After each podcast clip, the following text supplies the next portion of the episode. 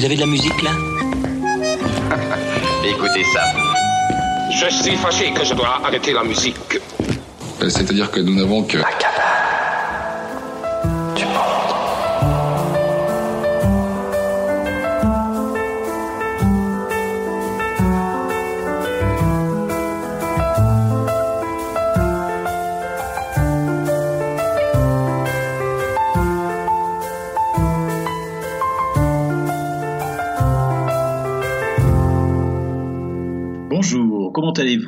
installé Prêt pour une nouvelle sieste musicale en notre compagnie Eh bien, la série L'alphabet des talents nous amène aujourd'hui à la lettre R, celle par laquelle commence le nom de la reine du fado.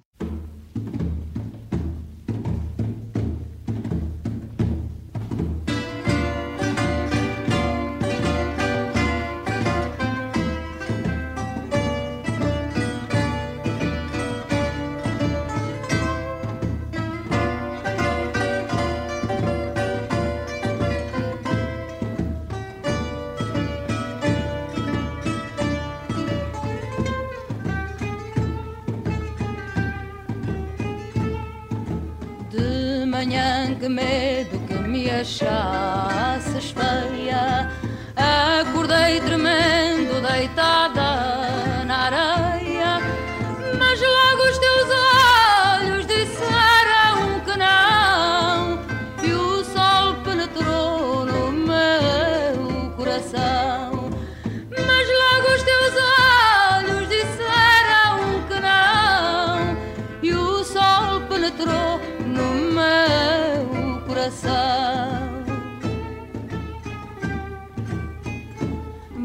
Depois numa rocha uma cruz E o teu barco negro dançava na luz.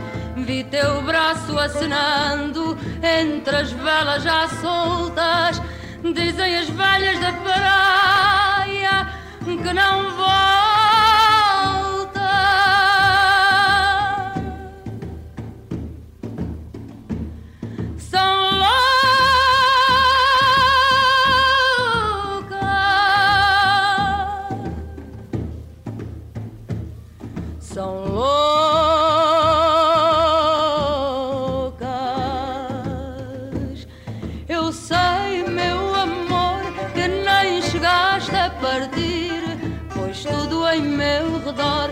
diz que estás sempre comigo. Eu sei, meu amor, que nem chegaste a partir Pois tudo em meu redor me diz que estás sempre comigo.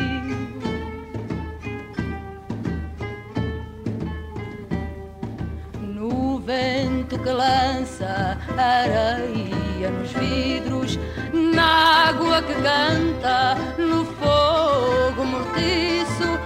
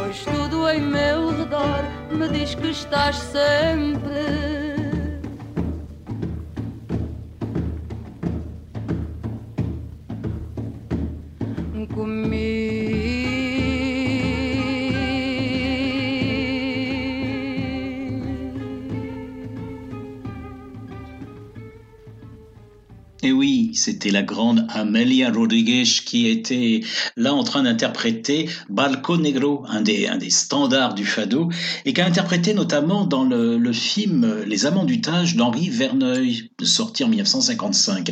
Et, ça, ça, nous permet de, d'évoquer le, le, lien hum, existant entre le fado et le cinéma au Portugal, qui est apparu dès les débuts du cinéma muet. Certains films portugais étaient accompagnés par des musiciens de fado, et, dans les années 30, les, les cinéastes recrutaient souvent leurs acteurs dans les milieux du fado. Alors le premier film parlant portugais en 1931 est d'ailleurs dédié à Maria Severa, qui fut la première chanteuse de fado à avoir connu la, célébrité, c'était au 19e siècle. Alors ce lien a été symbolisé, vraiment, ce lien entre le, fado et le cinéma a été symbolisé par la carrière d'Amalia Rodrigues. Alors elle a joué certes euh, dans le film d'Henri Verneuil, les, les Amants du Tage, mais euh, il l'a fait tourner, hein, donc il, elle ne chantait pas seulement, elle tournait, elle avait un rôle, mais elle avait déjà tourné dans, plusieurs films portugais. Euh, ce film, euh, en revanche, a vraiment été un tremplin pour sa carrière internationale. Elle le dit d'ailleurs elle-même, la première fois que je suis venu à Paris, c'était en 1956, à l'Olympia, en vedette américaine des Compagnons de la chanson, et, et, et juste après la sortie du film Les Amants du Tage, Jean-Louis Verneuil, où je chantais euh, le fado, elle, le rappelle, donc Balco Negro. Et c'est cela qui m'a vraiment lancé sur la scène internationale. Je suis devenu le premier cas d'exportation artistique au Portugal. Des Français m'écrivirent ensuite de très jolies musiques, Aznavour, Mourir pour toi par exemple, et puis surtout Alain Ullmann. Euh, c'était un Français né au Portugal qui a composé pour elle des fados absolument superbes.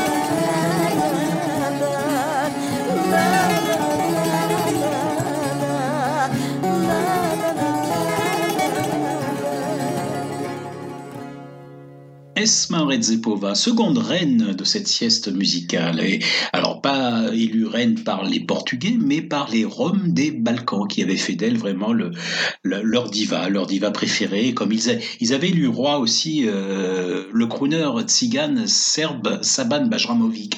Alors Esma était leur diva préférée, c'est- c'est évident. Leur fierté, on pourrait dire, même à chacun de ses concerts, il- il l'accueillait avec un enthousiasme délirant. Elle, est, elle est née, elle était née à Skopje, elle est décédée à Skopje également, née en 43 et est en, en 2016. Euh, Alors une, femme extravagante, hein, un personnage haut en couleur. Elle portait des, bijoux scintillants, des robes colorées, des, des turbans. Euh, sa voix très puissante vous fichez un sacré frisson. Au fil de sa carrière, euh, en fait, elle a, elle a commencé à se produire dans le monde entier. À l'Olympia, par exemple, elle, elle est passée en 1962. Elle a élargi progressivement son public, bien au-delà de la communauté rome, et euh, c'est devenu un nom repéré sur la scène internationale. Alors, Esma ne se faisait jamais prier pour raconter son histoire, hein, d'o- d'où le titre de cet album, hein, dont on vient d'écouter un extrait. Alors, fertile en anecdote, bien sûr, cette histoire quand elle l'a racontée, et, sans négliger l'exagération que lui autorisait sa notoriété et son statut. Elle revendiquait, je me souviens quand moi je l'avais vue la première fois en 2007 à Paris, elle, me disait qu'elle avait un répertoire de plus de 800 chansons et qu'elle avait donné quelques 22 000 concerts. Bon, voilà, euh, vrai, faux, peu importe. En tout cas, euh, ah oui, jusqu'à, elle donnait, elle disait qu'elle avait donné 22 000 concerts jusqu'en 1984. Alors bien évidemment, on est tenté de lui demander tombé. Après, j'ai arrêté de compter, disait-elle. voilà. Elle avait une tendresse particulière pour les enfants. Et avec euh, Stevo Teodosiewski, son manager et mari, ils en avaient adopté 47 à l'occasion de leur déplacement à travers les Balkans. Bon, eh bien écoutez, maintenant attention, voici un, personnage singulier qui arrive, le facteur cheval du sampleur.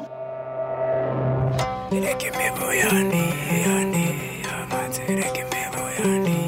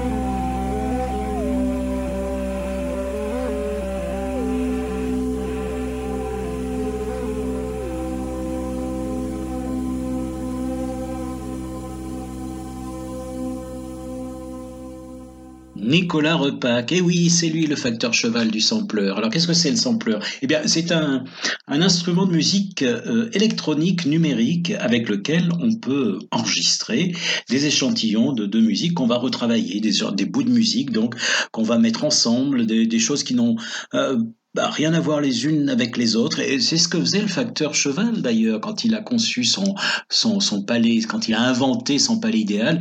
Il faisait des mélanges improbables de toutes les cultures et, architectures du monde.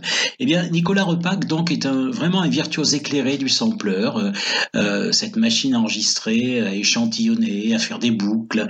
Et euh, c'est exactement cela qu'il a fait pour son nouvel album qui s'appelle Rhapsodique, paru au début de cette année. Alors quelle a été sa matière première? Eh bien, c'est essentiellement euh, la collection de disques euh, Prophète, qui fait à peu près, oui, qui fait tout à fait, euh, pas à peu près, d'ailleurs, qui fait 41 albums, a 41 albums qui sont parus, une collection de musique traditionnelle qui a été créée en 1998 par Charles Duvel, l'ethnomusicologue Charles Duvel.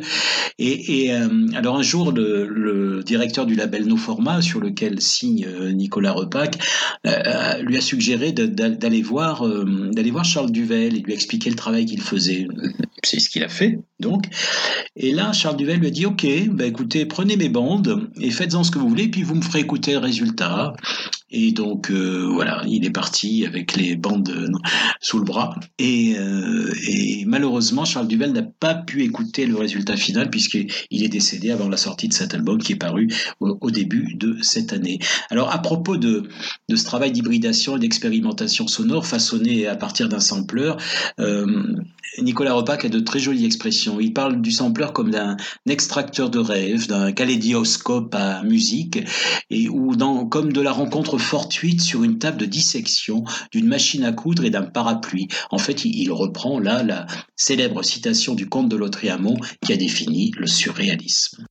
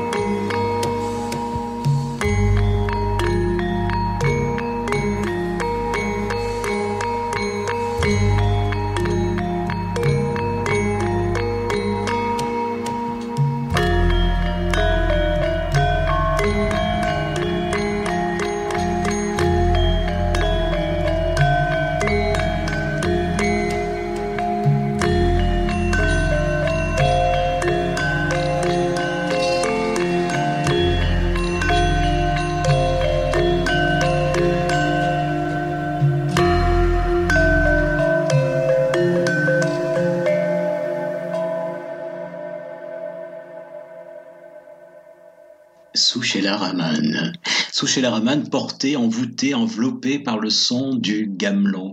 Euh, de Debussy à Pergis, de Messiaen à Philippe Glass, Steve Reich, ou plus peut-être au groupe de rock new-yorkais Sonic Youth. Allez écouter par exemple le titre She's Not Alone, enregistré par le groupe au, début de sa carrière, à l'aube des années 80. Eh bien, le gamelon en, a inspiré des musiciens, des compositeurs.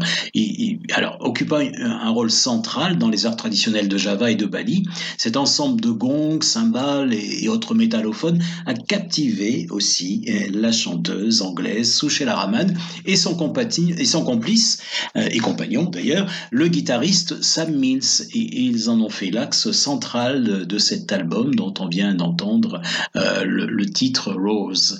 Alors, effectivement, c'est une sève vivifiante qu'ils sont allés collecter sur place dans la ville de Solo, euh, sous la Calta, au centre de Java, euh, auprès du, compositeur de gamelan contemporain javanais, Gondrong Gunartu. En habillant leurs compositions et chansons de cette matière eh bien, ils ont créé un album d'une pop envoûtante et raffinée où s'entremêlent sensations d'envol et de plongée en eau profonde. Vous avez ressenti un petit peu ça déjà? Alors si oui, allez écouter l'album dans son intégralité. Et sinon, ben, vous pouvez réessayer. Allez, partons vers d'autres îles maintenant. Madagascar pour commencer.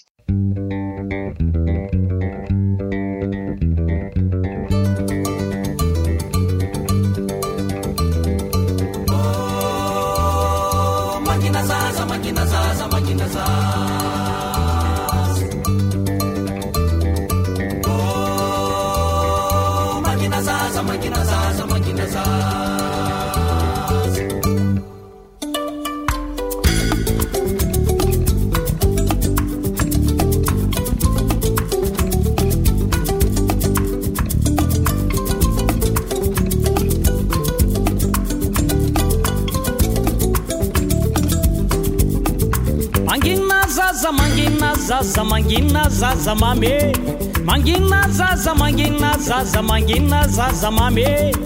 Mama tiako mama tiako mama tiako mama tiako mangina zaza mangina zaza mangina zaza mame. Mangina zaza mangina zaza mangina zaza mame. Dada tiako dada tiako tata tiako tata tiako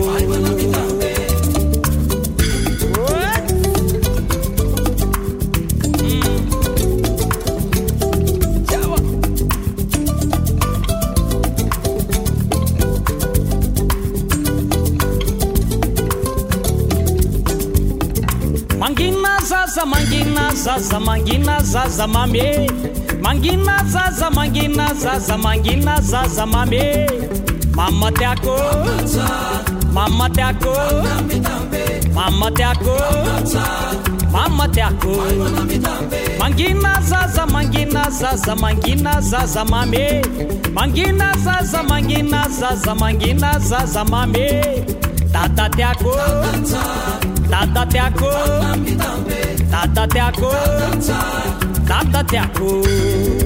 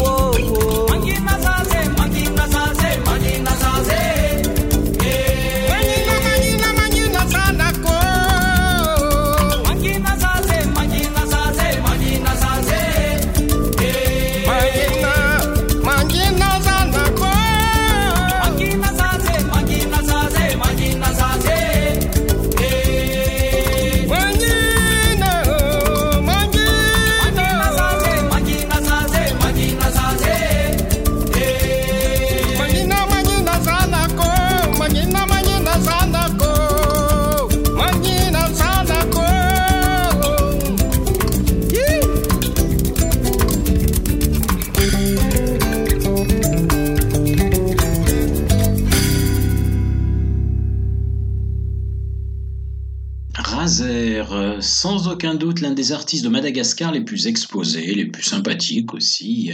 Razer euh, qui est un virtuose, qui est un virtuose de la valie, la la harpe tubulaire em- emblématique de, de Madagascar, la grande île, parfois appelée l'île rouge en référence à la latérite qui colore ses plateaux. Euh, Razer qui, qui se montre pédagogue du métissage parfois à travers ses déclarations. Sur scène, on l'a déjà entendu dire, par exemple, nous allons montrer la musique vivante de Madagascar. Alors qu'est-ce que c'est? C'est d'abord euh, la musique traditionnelle et puis aussi la musique urbaine, celle de ceux qui ne sont pas allés en brousse, mais s'inspirent des sons, des rythmes, des mélodies de la campagne. Et puis, il, il ajoute aussi, il y a une troisième voie, la création. Et là, il insiste vraiment là-dessus, qui doit se nourrir euh, avec envie et curiosité d'influences variées. Il est important d'ouvrir la porte et la fenêtre pour écouter ce qui se passe ailleurs. Razer euh, est très ouvert. Il, il, il le prouve, tout, il l'a prouvé, il le prouve encore euh, au cours de sa carrière. Et, par exemple, au sein du groupe 3MA, qu'il forme avec le, joueur de Kora malien Balaka Sissoko et le joueur de oud marocain Driss El Maloumi.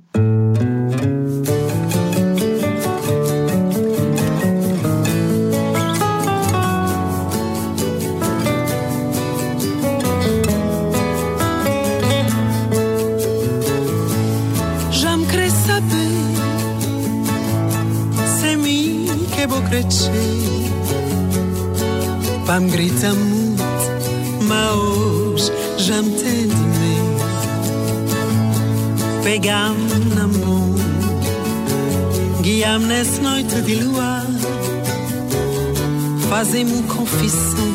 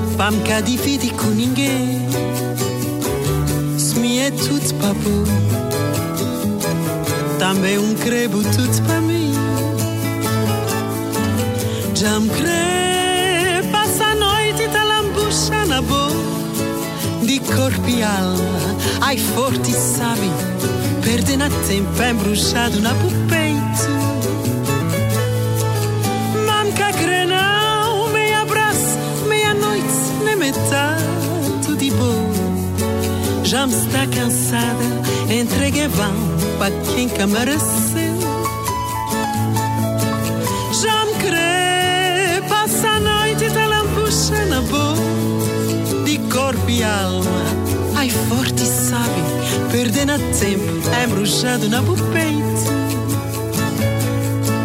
Manca crenão, meia abraço, meia noite, nem metade de boa. Já me está cansada, entrega em vão para quem quer merecer.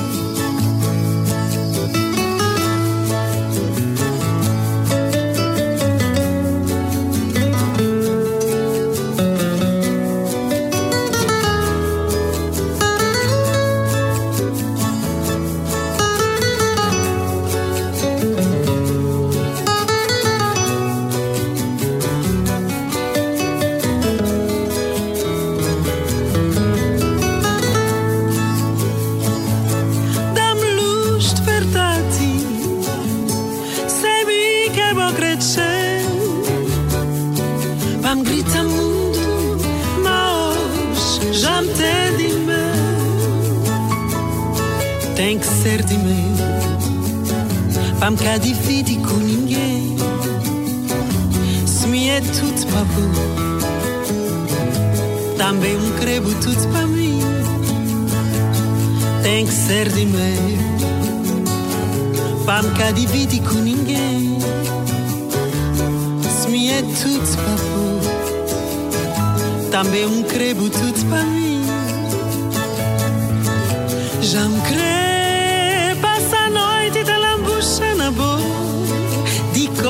Corpo e alma, ai forte sabe, perdendo tempo, embruxado na peito. Mamca crenão, meia abraço, meia-noite, na tudo de boa. Já me está cansada, entreguei vão para quem quer merecer.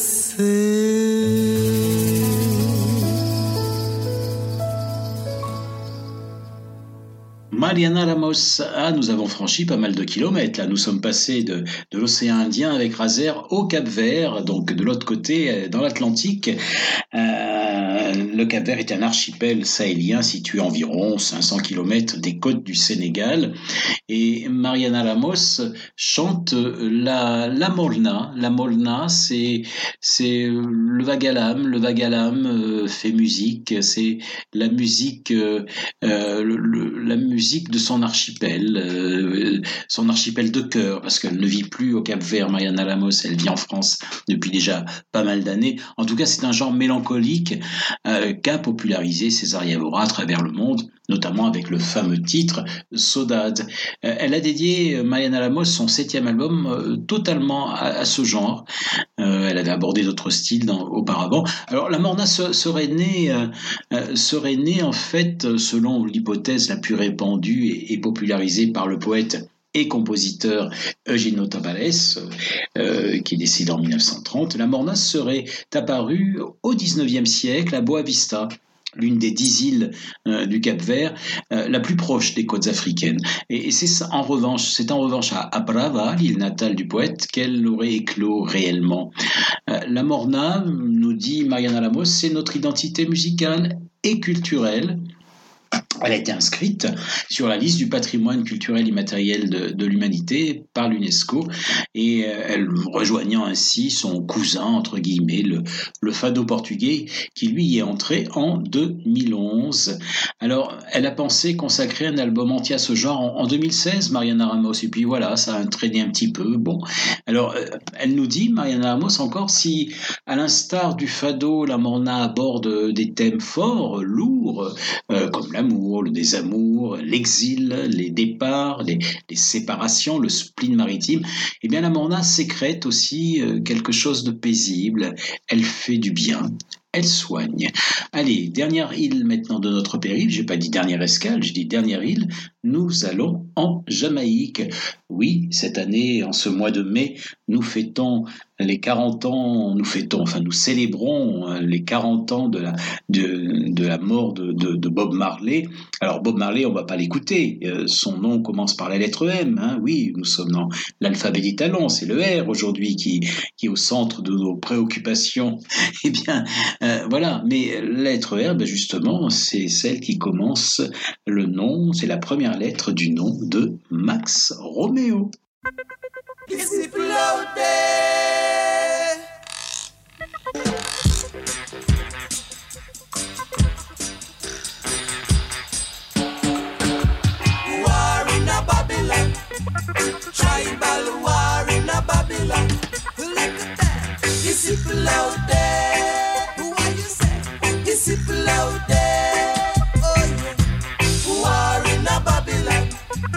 Tribal war in a Babylon.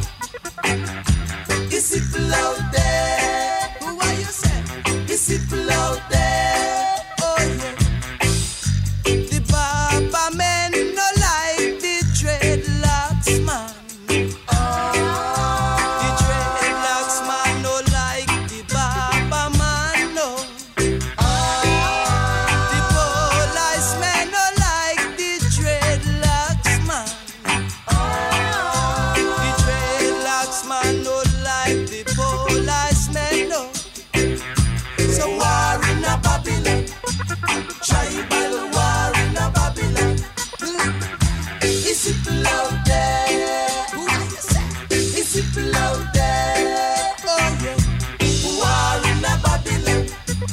tribal war in a Babylon.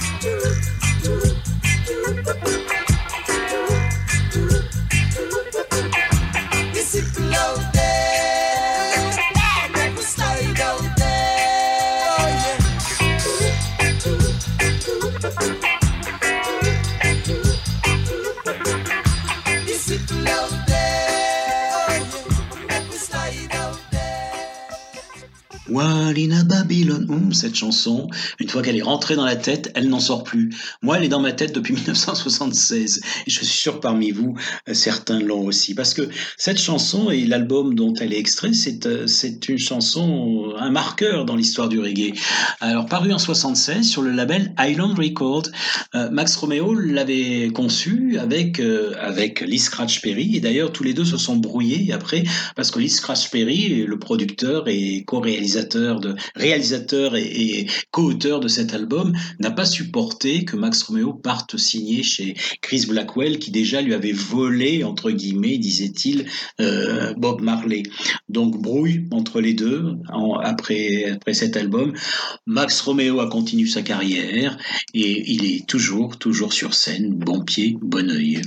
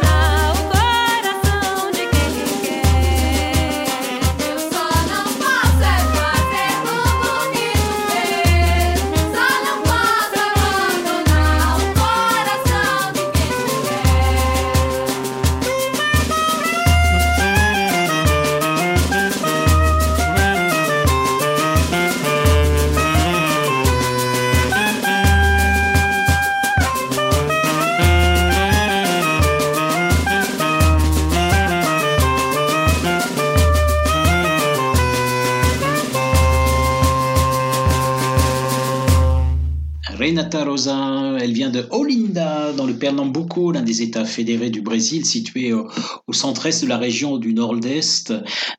Alors, euh, Renata Rosa euh, est une exploratrice, elle explore les racines de- de- des musiques de, de- sa région. Elle, elle, elle s'accompagne avec un, souvent avec un violon traditionnel, la beca, des percussions aussi, des, des, des- de multiples cordes. Elle réinvente un petit peu l'univers traditionnel du Pernambuco. Elle met sa voix euh, au service des danses rurales brésiliennes, de, de la ciranda au, au coco des balles populaires. Alors son prochain album sortira hum, en 2021 peut-être. En tout cas, il sortira au Brésil en septembre 2021. Elle est en train de le terminer. Euh, là, c'était un extrait d'un album beaucoup plus ancien que ce que nous venons d'écouter. Alors empruntons maintenant euh, le pont musical jeté entre le Brésil et l'Afrique par Rivière Noire.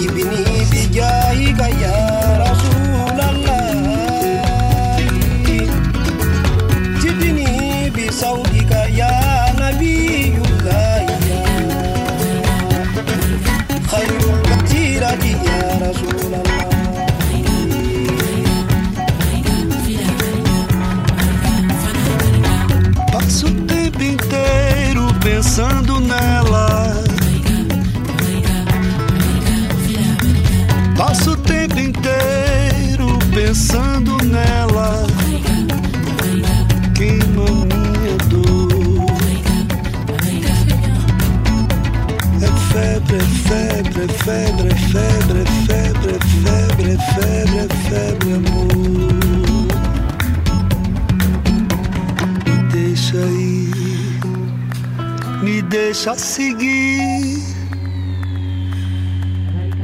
me deixa ir, me deixa seguir.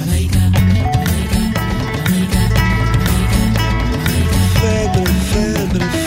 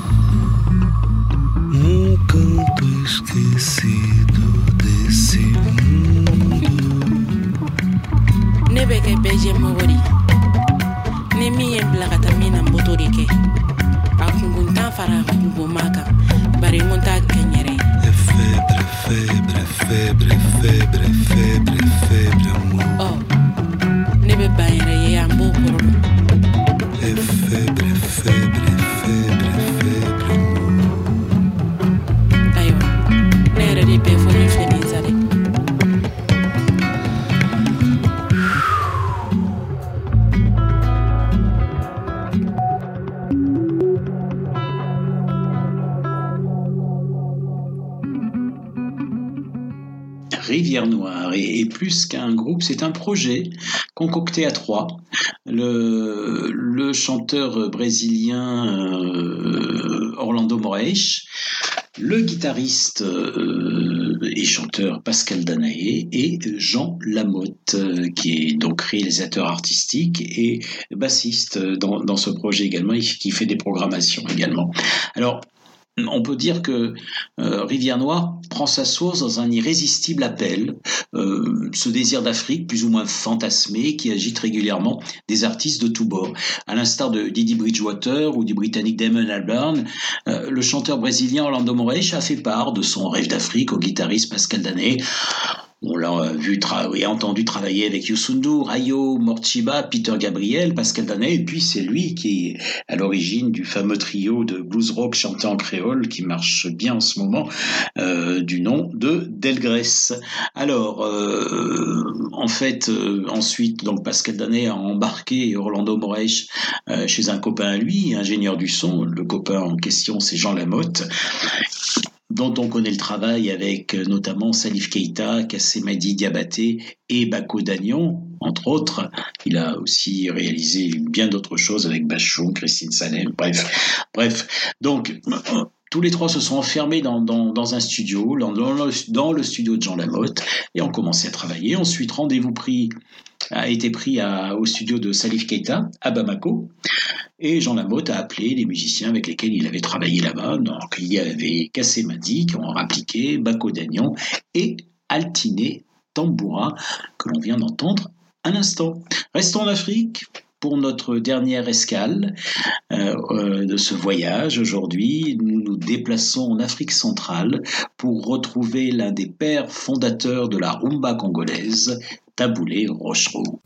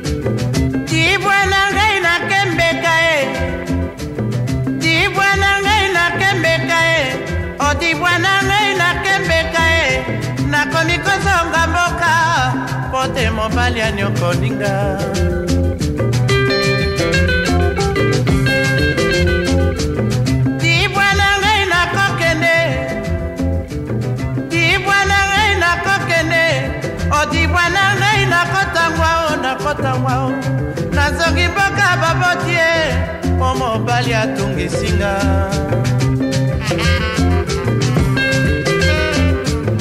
nakimi soni ye tala mama likambo basalinga. Ngai mwana mama.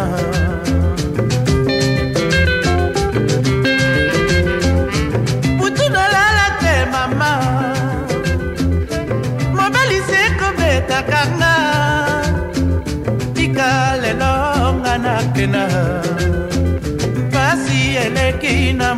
motema soki nalandi nakokufa nakopalanga na te elengi ya libala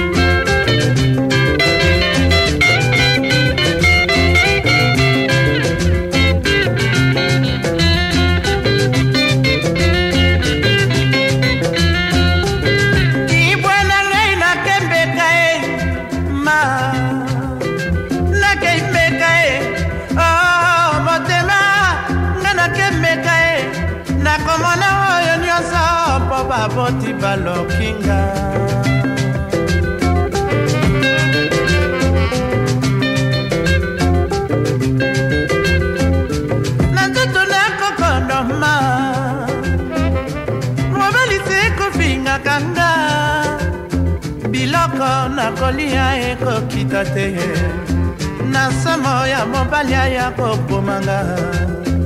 Ngongo nzambe nakokamwa libala ya kopesa mawa mayai.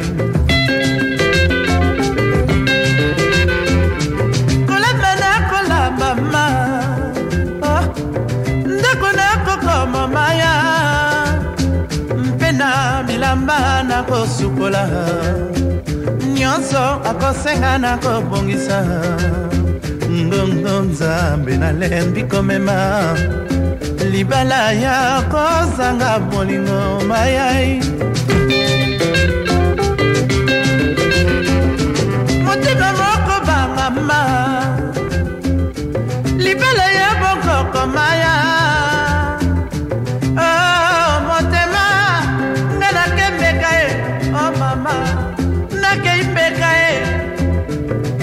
ibeke tiolembeke tone mpasi mingi maya mwana fyotie kabamotiolane omaya oh,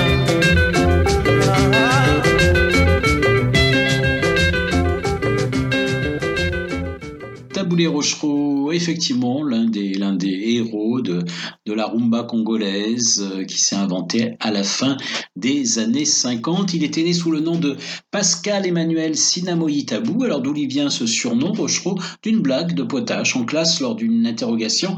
Il a été le seul à se souvenir du nom de ce héros de la guerre franco-allemande de 1870, quand le prof a, posé une question. Alors, euh, les copains l'ont pas loupé, hein, et euh, ah, le bon élève, ah, le faillot, et voilà, le voilà rebaptisé ce jour-là, euh, Rochereau, et c'est sous ce surnom qu'il deviendra l'une des grandes figures de la rumba congolaise, au même titre que, que Franco Luambo.